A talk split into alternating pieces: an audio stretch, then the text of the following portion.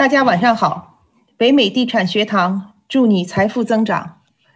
在地产投资中呢，房屋翻修、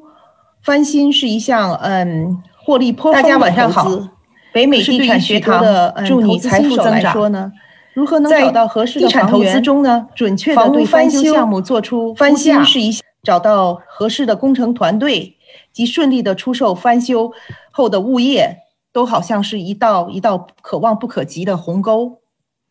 北美地产学堂自今年六月开始，完成了两期旧房翻修的课程。嗯，总共有将近一百八十名学员参加了课程的学习。我们这个课程的主讲老师呢，就是今天呢为我们分享的齐义南老师。齐老师，你晚上好。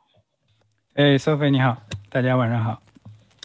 我先简单的再介绍一下齐老师。齐老师呢，现居西雅图，是一名全职的房地产投资人。他于2008年在美国的特拉华大学 （University of Delaware） 取得了环环境工程博士学位。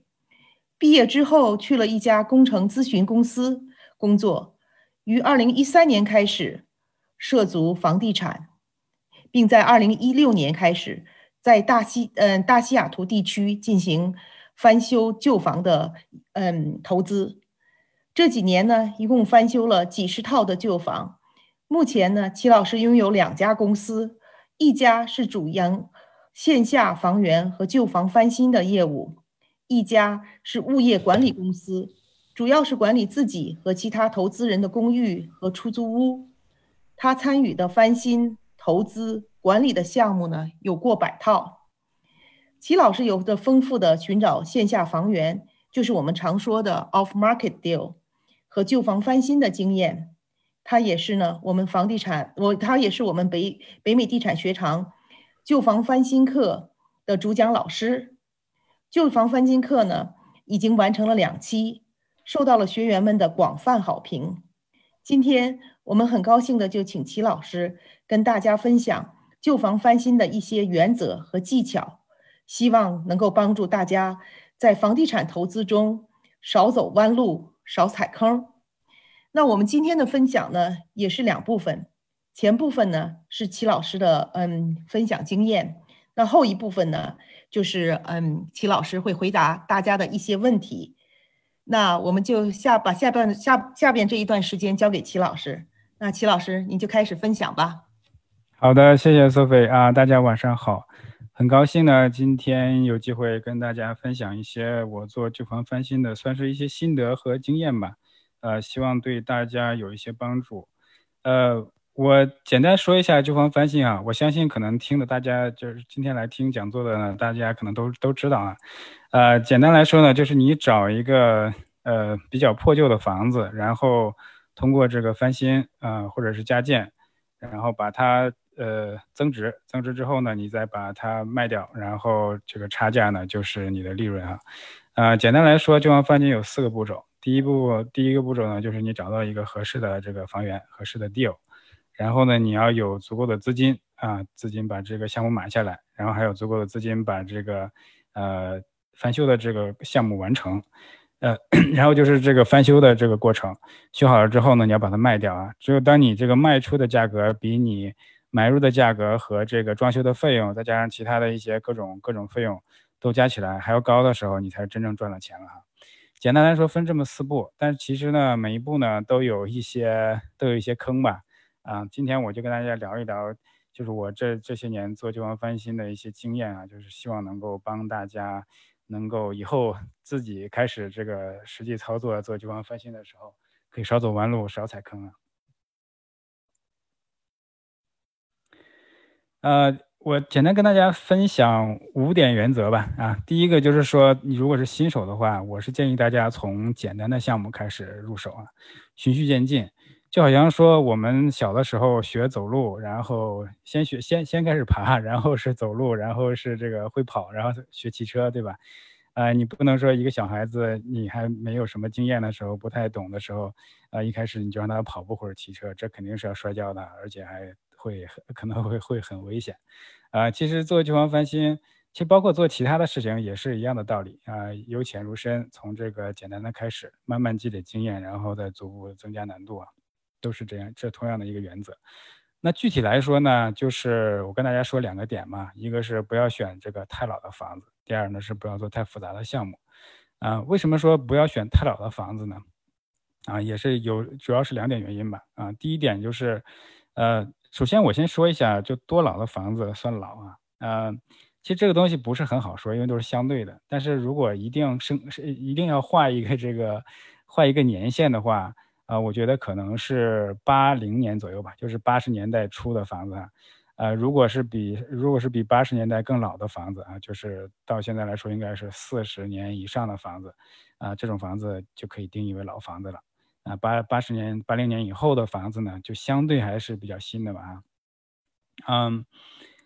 为什么这么说啊？很大一个原因是因为这个 building codes，building codes 就是这个建房的一些规范嘛，啊，建房的规范。呃，building codes 这个东西呢，是其实各个地方、各个州啊，包括各个这个 county 或者是 city 啊，都会有一些差别，但是差别是大同小异，因为因为各个地方的这个 building code 基本上是主体是采用这个叫 international building code，呃。基本上是一个统一的一个标准，然后各个地方再根据自己的一些情况，呃，实际情况，然后再一般是各个地方的要求会更严格一些吧，啊，但是这个 building code 呢，基本上可能也就是在这个八十年代初的时候开始比较流行了，就以前的时候可能各个地方有一些，但是呢就就不是很统一，不是很标准，而且可能也比较比较松啊。呃，像如果更老的房子，如果是这种啊，像我在西雅图的话，其实有很多那种百年老房，就是，呃，一九零零年，有的时候是一八九几年的房子啊，一八八几年的房子也有。那个时候建房的时候，我不知道那个时候有没有 building code 啊，但就算是有的话，应该是跟现在的 building code 也是很不一样。所以当时建的房子，如果以现在的标准来衡量的话，就就就非常不规范，非常不满足要求啊。呃，如如果你是选一个很老的那种房子，要翻修的话，呃，depends on 就是取决于你这个翻修的程度啊。如果是你就只是简单的就做一些这个 cosmetic 的东西啊，就是简单的维修，比如刷刷油漆、换个地板这种这种事情的话，应该也是 OK 的。但如果你要做比较大的改动的话，比如说你要改一些房屋的结构啊，因为老房子很多。的那些结构就会比较散嘛，啊，基本上厨房厨房是封闭的，然后这个餐厅是单独一块儿，然后客厅又是一块儿，就把把整个房子就分得很，也割成一小块小块的。因为现在的人都喜欢这个所谓的 open floor concept 嘛，对吧？都喜欢这个 open 一点的。啊，如果你要拆墙什么的，尤其是拆这种承重墙，啊，你就可有可能这个当地的这个 city 啊，或者是 county 就会要求你把很多东西都要满足现在的 building code，这样一来的话就很麻烦了，就你的这个维修项目就会就会就会很大，就本来就你你本来可能最开始没有打算要做的东西，你现在都需要做了，啊，这是一个原因。再一个就是老房子本身的问题，啊，老房子本身呢会有很多问题啊，因为这个。我就是简单说几个吧。地基，嗯，最早的时候的房子地基呢，不是像现在的房子，现在新建的房子都是这种所谓的这种 poured concrete，对吧？都是在地上挖了挖挖挺深的那个基础，然后呃用木头先做一个 forming，然后里面灌这个呃灌这个混凝土，里面还加钢筋，都是这么做的基础。以前的基础就就简单很多了，有一些是那种叫 cinder block，就是水泥的那种呃砖块一块一块摞起来的。有的是所谓的叫就叫这个 post and pier，就是打一个桩，然后桩上面就打很多桩嘛，一个房子下面打了很很多桩，然后桩上面就在做梁，这种就是没有一个水水泥的那种基础，嗯，所以很多老房子哈，呃，一一方面是当时的基础，当时的基础的做法呢并不是太好，再一个就是因为时间长了嘛，这个下面的土地总是会有一些呃沉降啊，呃。就会就会引起一些地基的问题，地基下沉啊，这是老房子比较常见的一个问题。呃，还有呢，呃，在早的那个房子的一些装修材料，包括 siding，包括保温的东西，包括甚至包括包括这个，呃，房子里面就是墙上用的东西，都含有这个石棉，就是 asbestos 啊。你你这个去去动石棉的话呢，就稍微麻烦一些，不是说也不是说不不可以啊。你动石棉如果面积比较大的话。你可能就需要找那种专门的人，专门出石棉的人啊，就增加你的这个成本啊。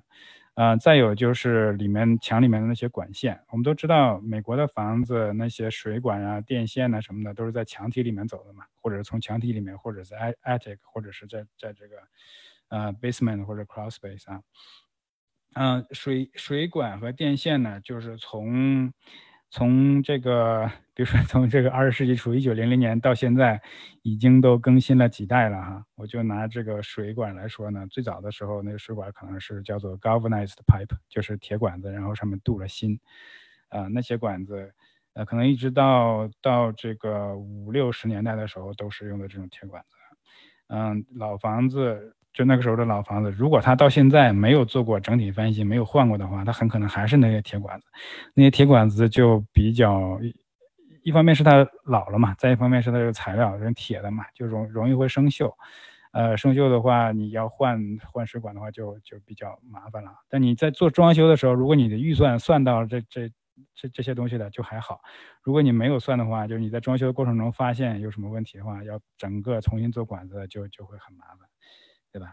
啊，电线也是一样，电线可能也换了两三代了吧，包括这个电电箱啊，就是那个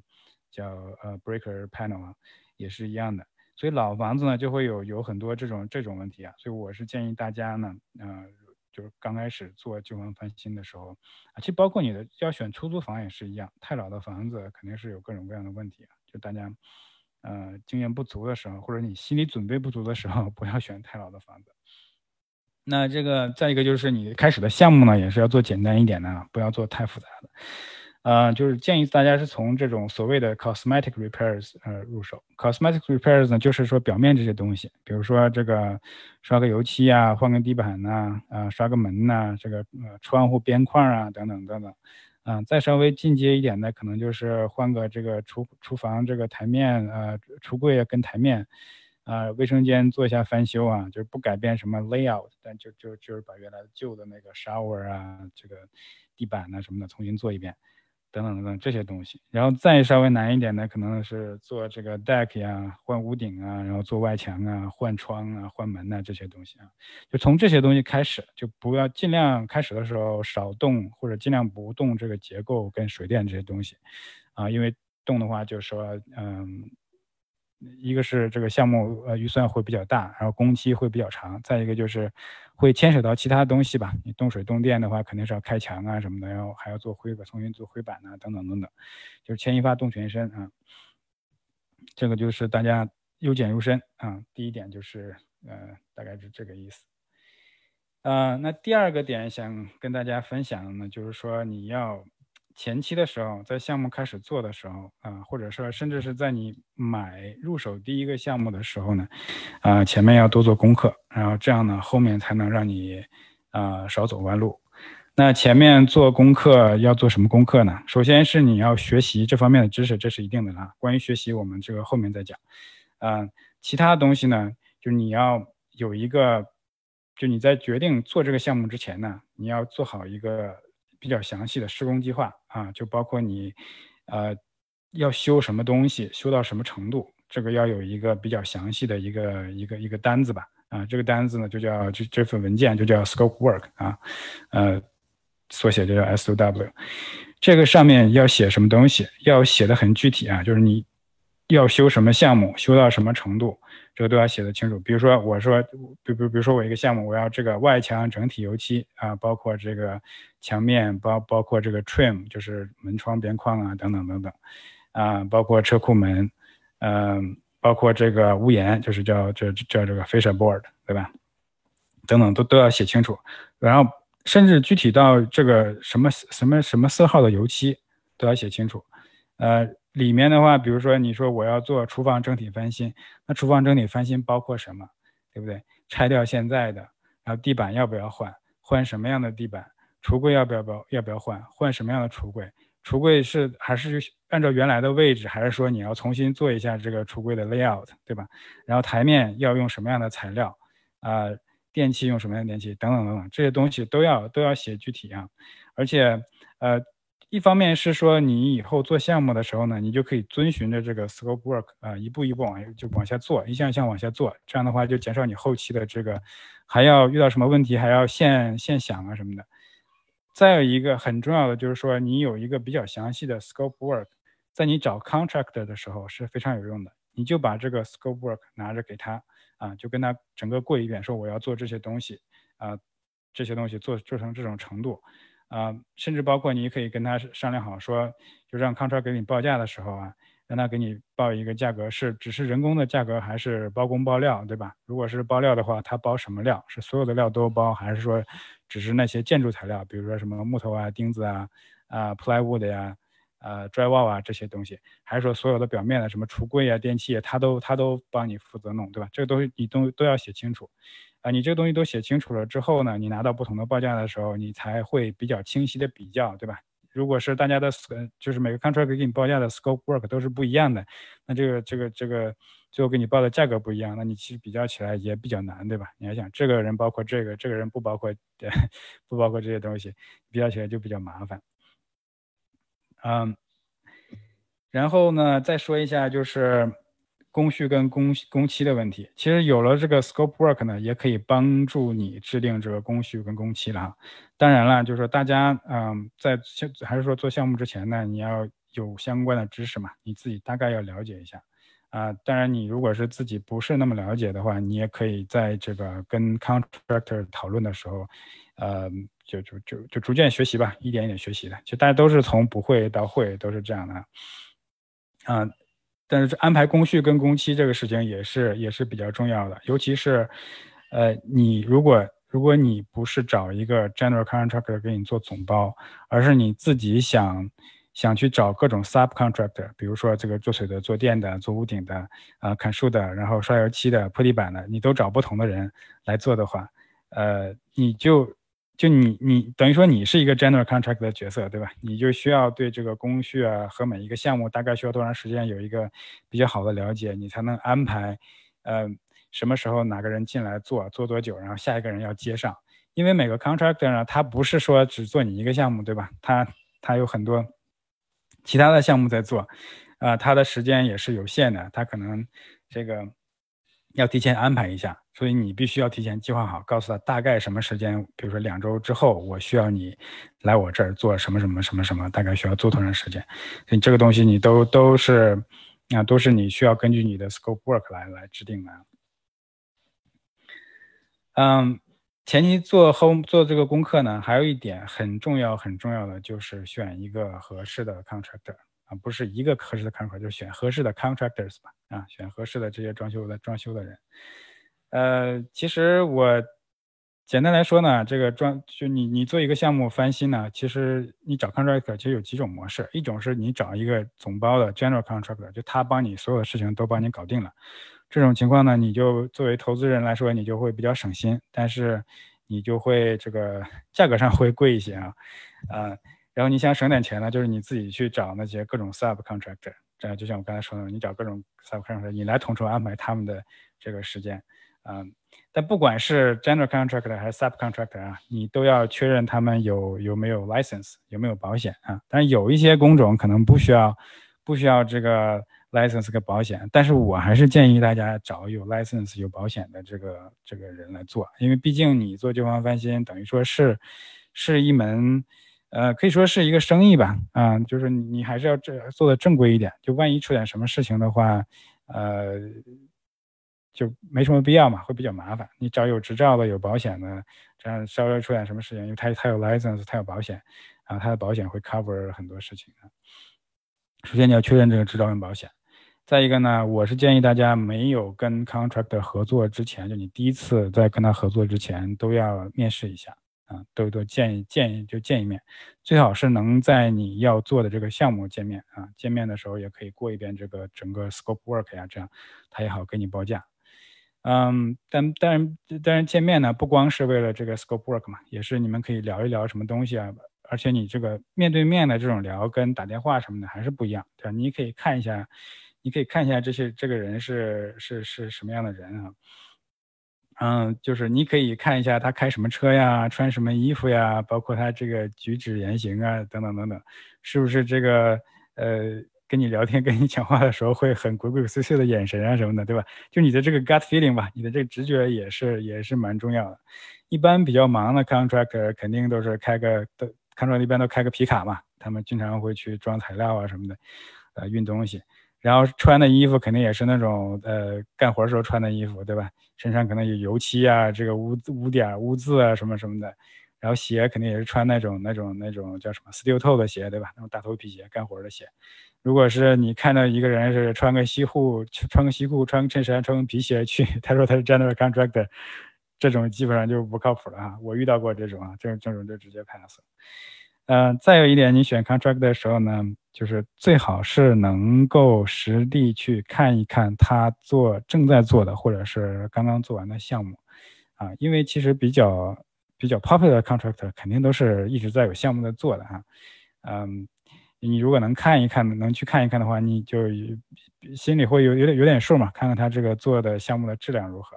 啊，如果他支支吾吾说不不能给你看的话，那很有可能他。就他可能现在真的手上也没有活在做，或者是有什么其他的事情啊，这种的话，基本上你也可以考虑 pass。好，嗯，那接下来说这个第三点啊，第三点就是专业的事情找专业的人做。其实，其实我一开始的时候也没有说认识到这一点啊，很多时候是就想说，哎，这 contract 都都这么贵，我自己自己能做，好像因为我还挺 handy 的。我自己自己来做一点嘛，省点钱哈。但是时间长了，我就发现，就是你你真的是，虽然说你能做，但是好多事情你你不要去做啊。为什么呢？就是人家是专业的，你是业余的，你是这个 属于临时来凑数的。就是你做出来，十有八九不，我不不排除你天赋异禀啊，你可能 做什么做什么像什么。呃，但但是我是觉得，这百分之可能百分之九十九的时间都是别人可能花的时间比你更短，然后做出来的效果比你做的更好啊。嗯，就唯一就是你可能需要花点钱，但是就你为了省这个钱，其实是不太值得的啊。因为怎怎么说呢？就你你的钱啊，你的时间是是可以去用去做别的事情了，可以用别的从别的时间把这个钱再赚回来，对吧？嗯。其实真的，你想把这个事情做大哈，就你真的是要把就 leverage leverage 别人的时间跟专业，才能让你这个事情做得更好更大。比如说我最开始的时候，一次同时做一个项目，那我可以去花点时间，我自己去铺个瓷砖呐，或者是装几个灯啊什么的。OK，我现在同时做五六个项目，我怎么可能去做这个事情？我现在就做事情，每天我就不用干不用干别的了，对不对？呃，也没没有时间去学习了，没有时间找下一个 deal 了，没有时间去融资了，没有时间跑来跟大家分享心得了，对不对？啊，就是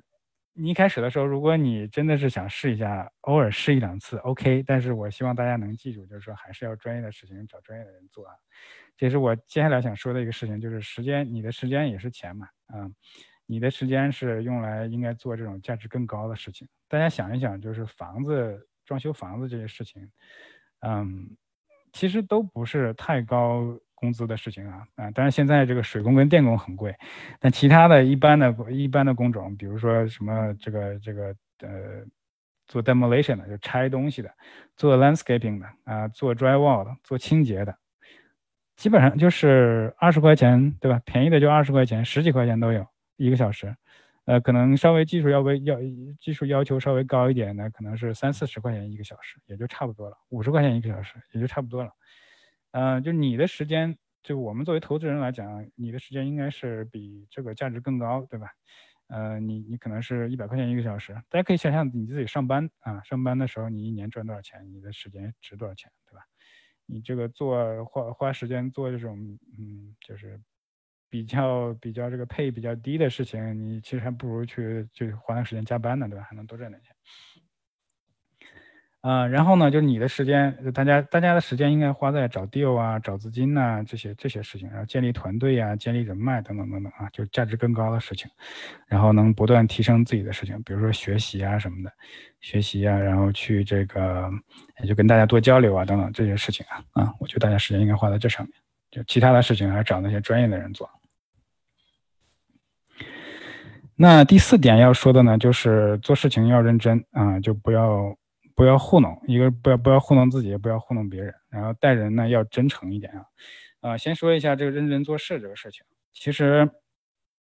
其实我自己最开始的时候也犯过这种错误啊，就是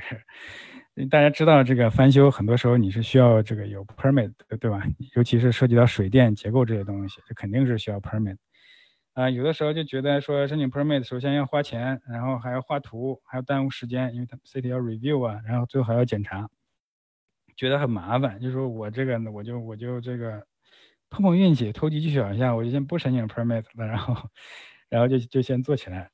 结果你做一次可能 OK，第二次、第三次，总有一次你会被抓到嘛，对吧？嗯，你没没该该申请 permit 没有申请 permit 被抓到，就我。这个事情在我自己身上发生过，最开始的时候做过这种事情，嗯，包括后来我认识的一些其他的刚刚进入这一行的人也发生过，呃，就我我基本上见到只要有人问我这个问题，我就会问该申请 permit 的一定要申请 permit，但是很多时候大家就可能是听不太进去吧，总是想总是有一些侥幸心理去试一下，结果其实就早晚有一天啊，会会会让你很很难受。因为因为你被你这个 permit 没有该申请 permit 没有申请的话，你被抓到之后，就是 city 那边他们做 inspection 之后，就对你的态度就不一样了，对吧？啊，尤其是你如果是第一次可能还 OK，你第二次又被抓到了，这个事情就就麻烦了，人家肯定会不说故意刁难你吧，但是肯定不会就是有的时候可以睁一只眼闭一只眼可以 pass 的，他肯定就不会给你 pass，就完全严格的按照这个标准来执行。啊，所以你你整个后面都会都会麻烦，而且你这个项目做到一半突然停了，对你的整个 team 都都很都很有影响，对吧？别人的时间都已经画出来了，你那些 contractor 时间都已经画好了要做你这个项目，结果停了，他要在临时再去找其他的事情做，然后包括你，假如说你是这个借钱来做的话，包括你的资金，你可能就借了四个月五个月的钱，对吧？这中间一停，耽误功夫，你可能这个钱什么的你还要再重新考虑。反正就就很麻烦嘛，而且说句实话呢，就是申请 permit 其实并不是耽误点时间，然后花一点钱，其实并没有多花多少钱。而且从某种角度来说，这个尤其是大家新手的时候，就是经验不足的时候，比如你做一个稍微大一点的项目，水电这些东西，然后结构，你有申有有申请这个 permit 的话，city 它会有人来查嘛，就在一定程度上也可以帮你保证这个工程的质量，就至少说。你的 contractor 做的事情是要满足这个 building code 的，对吧？你说他们这个 city 也帮你把了一下关，而且在你，在你后面要卖房子的时候，你是要做 disclosure，对吧？你作为 seller，你要 disclose 说你这个房子有没有做过维修。你这房子翻新翻的房子，你说你肯定要肯定是要说做过嘛，对不对？然后下一个问题就是，你这个房子做做了 remodel，那你有没有申请 permit？这个问题你要怎么回答呢？对不对？如果你没有申请的话，你肯定不能撒谎，对吧？你说你没申请，你没说你没申请的话，那别人买的时候一看，哎，你这这都是新做的，然后你没申请 permit，他是不是要考虑一下，说你这个工施工这个质量是不是有什么问题，对不对？所以就这些事情呢，就大家不要想着这种省小钱呢，或者是有侥幸心理啊，就该怎么做就怎么做。啊，包括一些其他的东西也是。如果你在装修过程中看到什么地方有问题，啊，不要选择去掩掩掩盖过去啊，而是要把这个问题解决啊。因为怎么说呢？一个是就是说你做事情还是要，嗯，就对得起良心吧，晚上可以睡好觉。再有一个话就是你很多东西是你觉得能掩盖，但是但但是有很多比你牛的人啊，那些什么最后买家的 inspector 什么的。真的到最后看出来有什么问题，你说你怎么办？你还要去返工吗？那不是更花更多的钱，更耽误了更多的时间，对不对？你就不如一开始的时候就把事情，呃，按照正确的方式把它做好啊。嗯，那下一个说是这个真诚待人，就是啊，不管是你的这个合作伙伴啊，不一定是说你的 business partner 了，有可能是其他的，比如说你找 realtor 啊，然后 title 公司啊，呃，律师啊，然后等等等等这些人吧。就对大家要要要真诚一点嘛，就是会多，嗯，遇到什么问题多在对方的角度考虑一下，对吧？因为大家都是这个，呃，可能都比较忙嘛，呃，时间上面呢，包括你你是不是浪费别人的时间，对不对？如果因为你的事情本来说好，本来本来约好了，比如说我最近发生的一些事情啊。本来约好了这个做 staging 的人说下周二做，但由于我这边有什么事情没有完，要推一天两天。我如果提前一周跟他讲的话，就会比较好，他可以调整一下，安排一下。我如果是礼拜一跟他说，哎，明天不行，你说他他第二天的这个这个时间是不是完全就浪费掉了？本来已经预留好给我了，结果我这边做不了，他临时就没有办法去安排这个其他的事情来做，啊，就这些事情，就大家多站在对方的角度来考虑，来考虑一下啊，啊，因为怎么说呢，就是说。大家都喜欢跟自己喜欢的人做 business，对吧？英文就是说，呃，people like to be to do business with people they like，啊，那个喜欢不是那个喜欢啦，就是就是觉得你跟你这个人相处比较愉快，比较比较轻松，觉得你比较真诚，这个意思啊。就大家你你是这种真诚对待别人的话，别人也会反过来真诚对待你，愿意跟你一起合作，啊，包括对待你那些装修的工人也是一样啊。最开始的时候，我其实。有点觉得说我是出钱的，你们是干活的，我是老板，这种感觉，就是有什么事情你们要听我的，完然后这个我对你们稍微这个严厉一点也是应该的，呃，但实际上后来想想，其实不应该这样啊。我其实现在对我那些工人都是，啊，都是都是蛮蛮不错的，因为怎么说啊，就是大家都是出来凭本事赚钱，凭本事吃饭的，对吧？没有说是你出钱的就高人一等，人家出力的就要低人一等，没有没有这个事情，啊，大家都是平等的。而且，嗯，就大家都是，都是都是就都是普通人嘛，啊，有家有业的，对吧？他也有他也有老婆孩子，啊，他也有这个家里有老人需要照顾，他他也是这个肉长了，他也会生病，对吧？他哪天真的是没来，说生病了、感冒了或者怎么样，你没有道理去 blame 人家，对吧？说，哎，你为什么今天没来？或者说，哎，你为什么周末不干活？周末不干活很正常呀，美国这边周末都不干活，对吧？那周末他也可能需要陪家人、陪陪陪陪小孩。嗯，这都是都是这样的，就是大家对对人，嗯，对工人也好，对其他合作伙伴一点，多多真的，大家多站在对方的角度来考虑啊，啊，就是真诚的对待别人，别人也会这个，你会得到更多的回报吧，这是我自己的这个体会啊。那第五点呢，就是说要坚持学习，不断的这个提升自己啊，学习呢就包括几个方面。一方面呢是这个，因为我们说房地产投资这个事情是这个地域性很强的，啊，就大家要多了解当地的市场。这你了解当地市场是通过什么渠道呢？一方面是你可以去网上啊看看新闻呐，看看相关的什么房地产方面的新闻政策等等等等。你其实更有效的渠道呢是认识一些当地这个认识一些当地的人，当地同样是做投资的人啊，就是你多多跟大家这个 networking 一下啊，认识一些。当地做的比较好的各个方面的人啊，呃，经常交流一下啊，这种就是你一直会把握你当地市场的这个这个动向嘛，呃，再一个呢，学习呢，就是说学习房地产投资的知识啊，因为学房地产投资其实很很很广阔嘛，对吧？你光从这个物业类型就有什么有有土有人专门做土地的，有人做这种呃。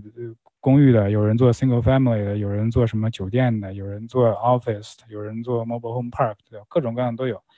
嗯，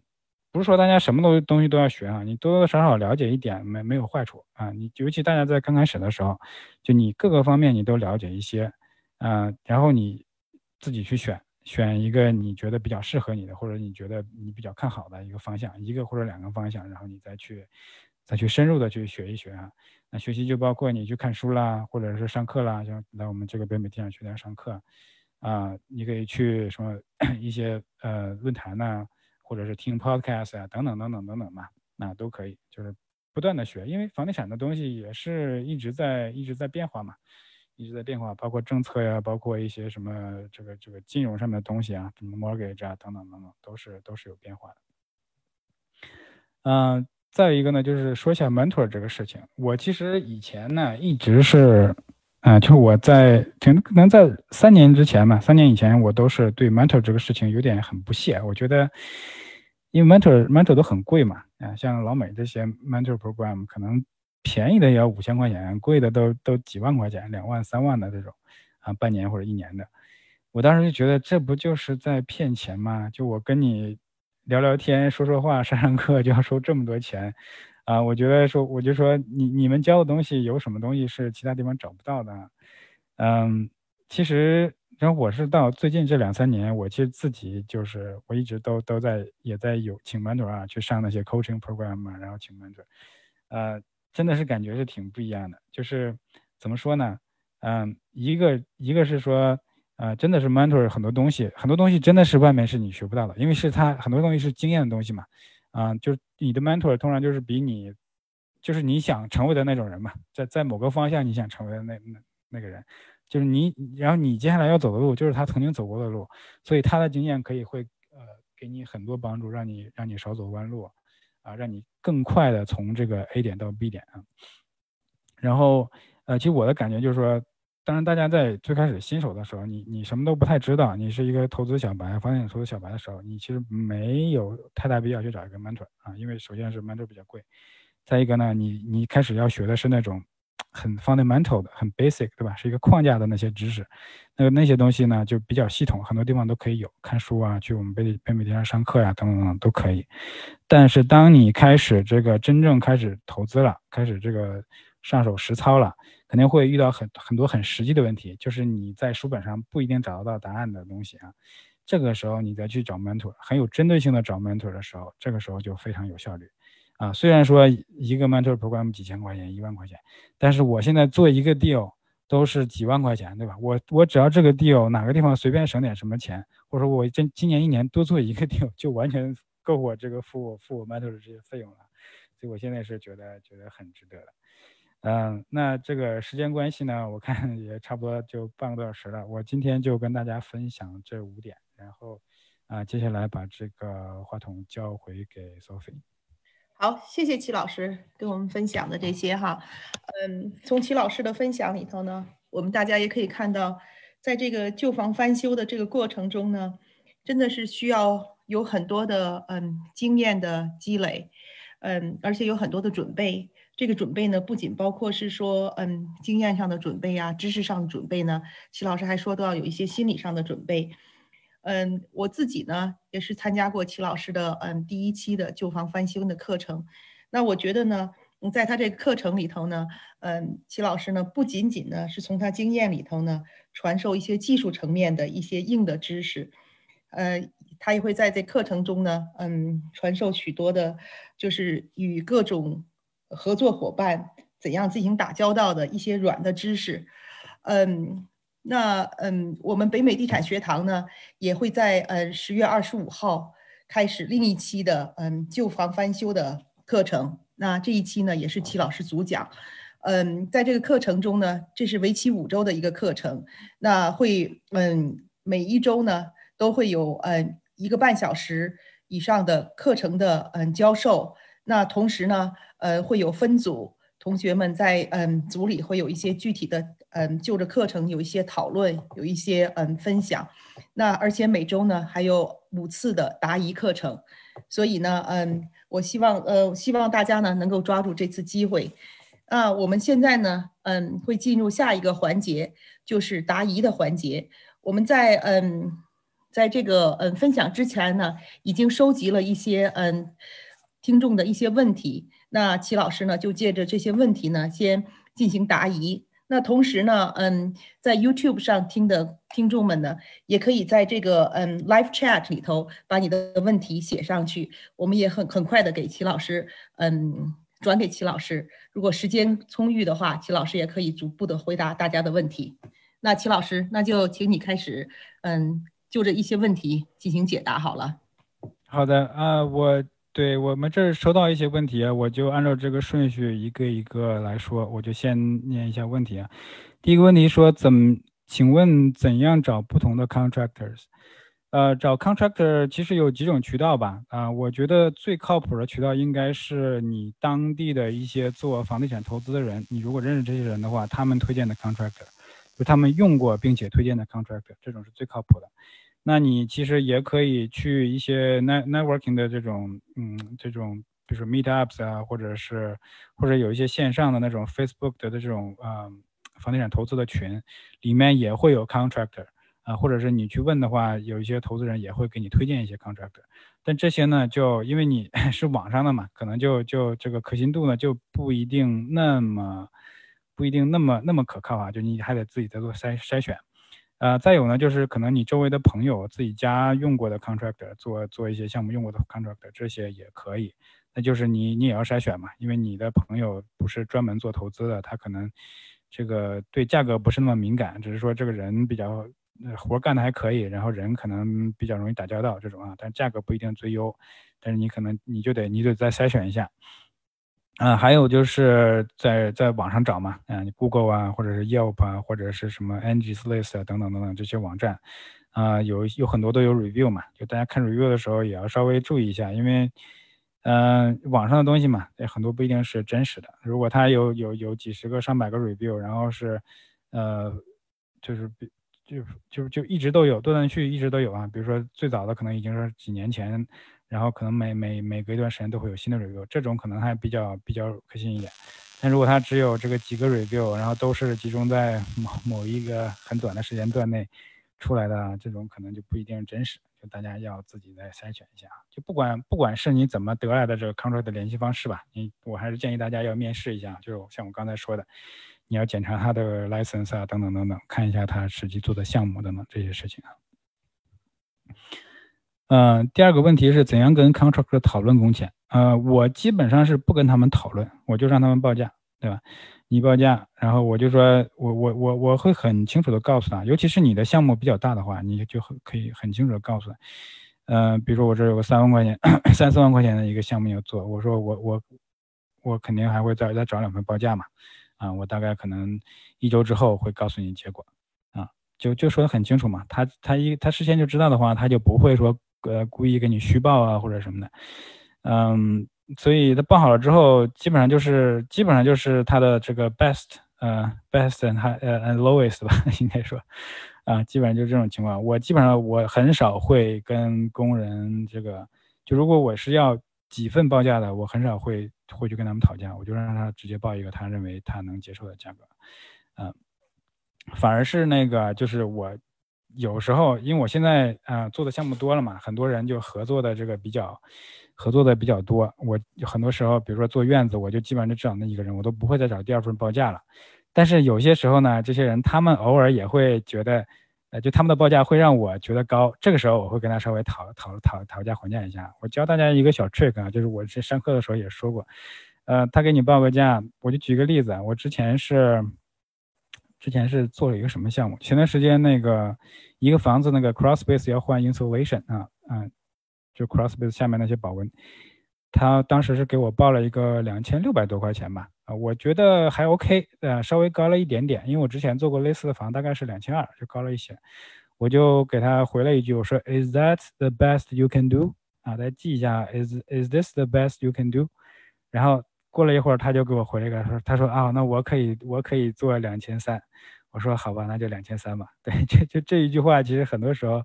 呃，就是能帮你省一些钱啊。大家可以可以试着用一下。嗯，下一个问题是说，请问自己没有经验，需要找 inspector 来确保工程质量吗？谢谢。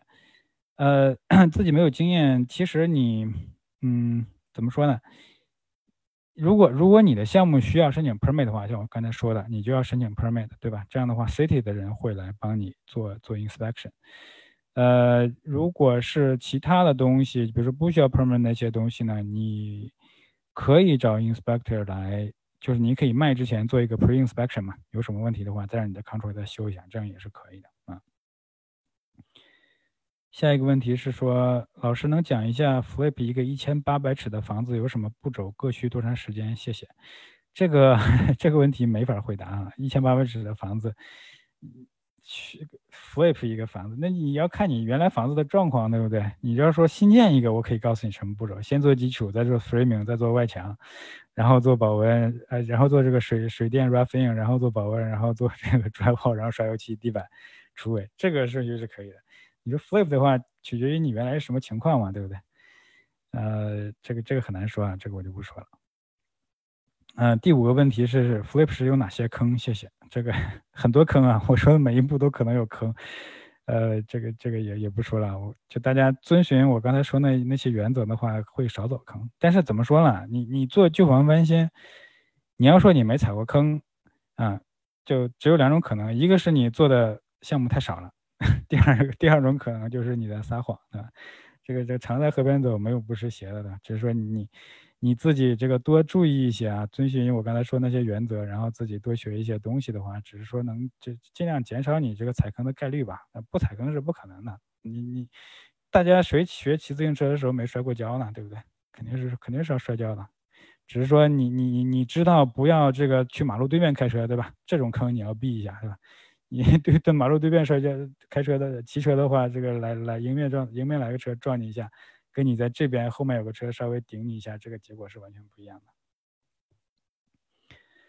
呃，下一个问题是说，新手 flip 后打算自助找 GC，怕控制不了成本及质量，自己管理又没干过，这种情况下要请一个项目管理人过来帮忙，也许是个解决办法。但支付多少钱给这个项目项目管理人呢？呃，其实其实你项目如果是。不大的话，比如说几万块钱的项目，我就说十万块钱以下的项目吧，可能你请一个专门的这种 PM，并不是太合适。嗯，因为你请一个 PM 呢，跟你请 GC 肯定不不应该不会比你请 GC 便宜啊。嗯，GC 怕控制不了成本及质量。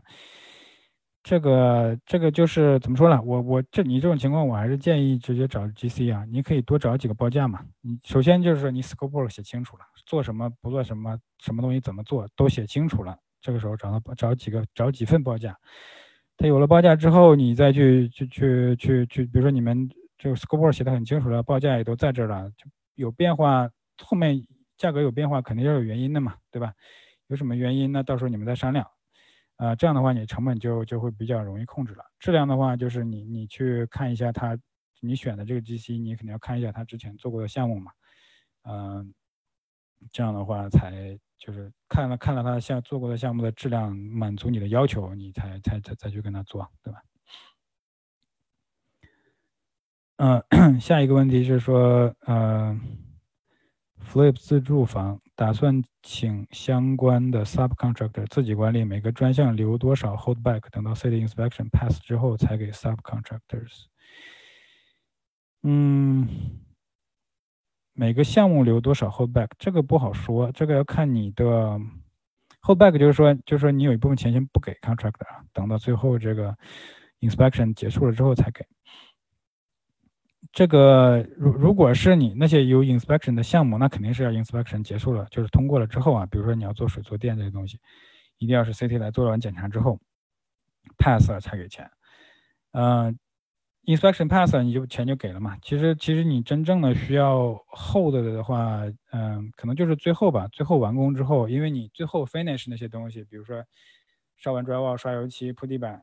呃，然后这个装水龙头啊、电灯等等等等这些东西就，但是这这个最后也有一个 final inspection 啊。如果你的项目之前有 inspection 的话，fin 也有一个 final inspection。你实在不放心的话，也可以找一个这种就是就是买卖房子的那种 inspector 来看一下，帮你查一下啊。但是你你留多少钱呢？我一般至少是留个三五千块钱吧，因为你留太少了的话，没有什么 没有什么威慑力，对吧？你留五百块钱，人家那五百块钱不要了，无所谓了。你留个三五千块钱嘛，你这个事情你也可以事先说清楚啊啊，好多事情就事先说清楚的话，后面就就会更呃沟通的时候会更容易一些。下一个问题是说如何选择好的 GC 和建筑工程队，这个我等于我刚才已经大概说过了啊，那你怎么选这些人就不再说了。下一个问题是说哪些材料自买为好，哪些材料应包给承包商？嗯，这个没有什么说一定要怎么做啊。我说一下我我我怎么做啊。嗯，我是那些建筑材料，就比如说木料啊啊这种呃板材呀，就是你外面看不到的啊，甚至有些外面能看到的，包括这个 drywall，呃窗户啊等等，我都是让这个这个 GC 去买。嗯，contract 他们买呢会会。可能他们有一些渠道吧，会会会比你自己买便宜一些，而且那些东西，嗯，说实话，像木头啊、钉子这些东西，嗯，没啥太大区别，对吧？没什么太大区别，都是在墙，而且都是在墙里面，包括什么水管啊、电线这些东西，你就没有必要自己买嘛。嗯，我自己买的东西呢，是表面上看得到的这些东西啊，比如说橱柜啊、台面呐、呃瓷砖呐、地板呐等等。灯啊这些东西。当然，我有的时候我也不就是不不一定是我自己买，但是肯定是我自己选的，我指定的，我就会告诉 contractor，如果我让 contractor 买的话，我就告诉他 exactly 去哪儿买哪一个，就是这个东西。这样的话，我就知道最后做好了之后是什么样子嘛。啊，你不能说你你不能这些东西你都完全交给 contractor 他自己去买，那他就不一定买成什么样了，对吧？就是你对这个产品最后。这个房子做完之后是什么样，你肯定是要有一个把控的啊。最后这些东西，我建议是大家至少是大家自己选嘛。你可以把选好的东西，这个啊，exactly 的这个东西告诉 contractor 让他去买也是 OK 的。下一个问题是说，如何能保证工程能够按照合同规定如期完成？嗯，有一些有一些小技巧吧，就是。首先是就是还是说回到那个 scope work，你要写的清楚啊，然后这个工期要合理，对吧？你不能说本来本来一个十万块钱的项目，你非要两周完成，那基本上是不可能的，对吧？就是你的按工程要要要合理，一个十万的项目估计得个得个两个月吧，就十周八周的应该是要的。嗯，然后我一般是这么做，就是我跟 contractor 签合同的时候之前嘛，我会问他，我说你觉得这个项目多长时间能做完？嗯，比如说他说。是六周能做完，我说那我们就七周，或者甚至是八周都可以，我们就八周做完啊，从哪天开始到哪天结束。如果是你做不完的话，一天扣一百块钱，或者是扣一百五十块钱，这样行不行？如果他说六周，你给他八周，他没有道理说不行，对吧？如果说不行的话，那你再再问问到底是怎么回事啊？还有呢，就是还有一个就是给钱的问题，就是你的钱不要有很多人要什么百分之五十当啊，然后怎么怎么样。头款尽量少给，然后后面的款呢也是按计划给，就是你做完哪些了，把钱给你；做完哪些，把钱给你，而不是不要不要一大笔一大笔的给钱啊。尤其是头款，你给太多了的话，有的时候就会出现你先给了百分之五十，然后好几天或者是好几个礼拜见不到人这种，对吧？人家拿了钱了就不知道结了，对吧？有可能接了别的活。但你你如果是每做完一块给一部分钱的话，就是他只有把这个事情赶紧做完，他才能拿到下一部分钱。这样就能保证这个他能够按时来做，其实也也不能说百分之百保证，对吧？这东西只是说能够尽量呃让尽量的保证嘛，啊，尽量避免一些意外的出现。呃，下一个问题是合同条款中有哪一些要注意的坑？哦，这个问题太大了。合同条款中你每一条你都要看，对吧？什么你都要看，不管是什么合同，你你都你都要懂合同上写的什么，在你签签字之前你都要懂才行，对吧？呃，下一个项目是啊，下一个问题是说，老师的项目是用总包吗？呃，我是我不是用总包，我最开始的时候头一个两个项目是吧？啊，但后来我就等于说，就总包一个好处就是你自己省事儿，然后那个总包如果比较有经验的话，你可以从他那学好多东西。我最开始的项目的时候，就基本上每天或者每隔一天就去跑工地，啊，就跟着他们屁股后面学一些东西。呃，学了之后呢，就就不完全用总包了。但我现在也是用 GC，GC，但是它做一部分东西吧，嗯，但是我我有一些其他的各种 sub，水电、屋顶啊，什么砍树啊、院子这些都有单独的 sub，因为他们做的就他们专业的嘛，他们专门做的肯定比你的 GC 手手下的人啊做的更好一些。啊，我我等于是我是一个叫算是 hybrid 的模式吧，有有一个 GC，然后也有很多 sub，然后我来协调。啊，但比你纯所有的东西都是找 sub 的话，就会工作量会少一些嘛。因为 GC 它可以可能百分之五六十甚至百分之七十的东西它都做了。下一个问题是资金来源可以贷款吗？对，这个我们今天没有讲，但是我们课上会讲啊。你看我们这个课程第二讲就是讲这个资金跟团队啊，可以贷款。这个贷款，但是这个贷款呢不是。可能不是说你从银行贷一个买房子那种 conventional loan 啊，因为这个旧房翻新的房子很多有的可能会比较比较破旧，就不一定满足银行贷款的条件。但是有些其他的渠道啊，可以用这个可以用这个 private private 呃 private money 啊，或者是这个 hard money 啊等等等等，就我就不展开说了吧，因为这个东西说起来也挺多的啊。嗯，就答案是可以啊，答案是可以。呃，下一个问题是说哪些活儿需要 permit？嗯，这个简单来说呢，动水动电需要 permit，动结构需要 permit，然后这个外墙上面开窗或者是扩窗啊，开门就是把或者扩门啊，把这门扩大，或者你新开一个在这外墙上的，因为都会动到里面的结构嘛，这些都是需要 permit。然后有一些比较细节的、比较比较特殊的吧，相当于说啊，你做 deck 呢，deck 有一定高度限制，应该是三十还是三十六寸，我有点不记得。就 deck 本身离地面超过那个距离的话，就需要 permit。包括那个做 retaining wall 什么的，都有一些具体的限制。嗯，然后每每个地方，有些地方做 per 做那个 roof 啊和砍树都需要 permit，有些不需要。这个东西就就有点因地制宜了，就每个地方不一样，大家得。在当地了解一些，但是通用的就是你水电、水电暖通，然后这个结构这些东西肯定是需要 permit。呃，下一个问题，哪些 contractor 需要 license and insurance？需要 bonded 吗？呃，bond 的话，其实一般的 contractor 他们都会，就是他有 license 跟 insurance，很多也会有 bond 吧，但也也不完全是啊啊，有 bond 最好啊，最好是有 bond。但你我觉得，如果大家找这种找总包的话，找 GC 的话。尽量是要求他有 bond，那些 sub 的话可能没有 bond 也 OK，他有 license 有 insurance 有 insurance 就好了。哪些需要 license insurance 啊？水专项的那些水电呢？这个各个州不一样。像我在在这个在华盛顿州的话，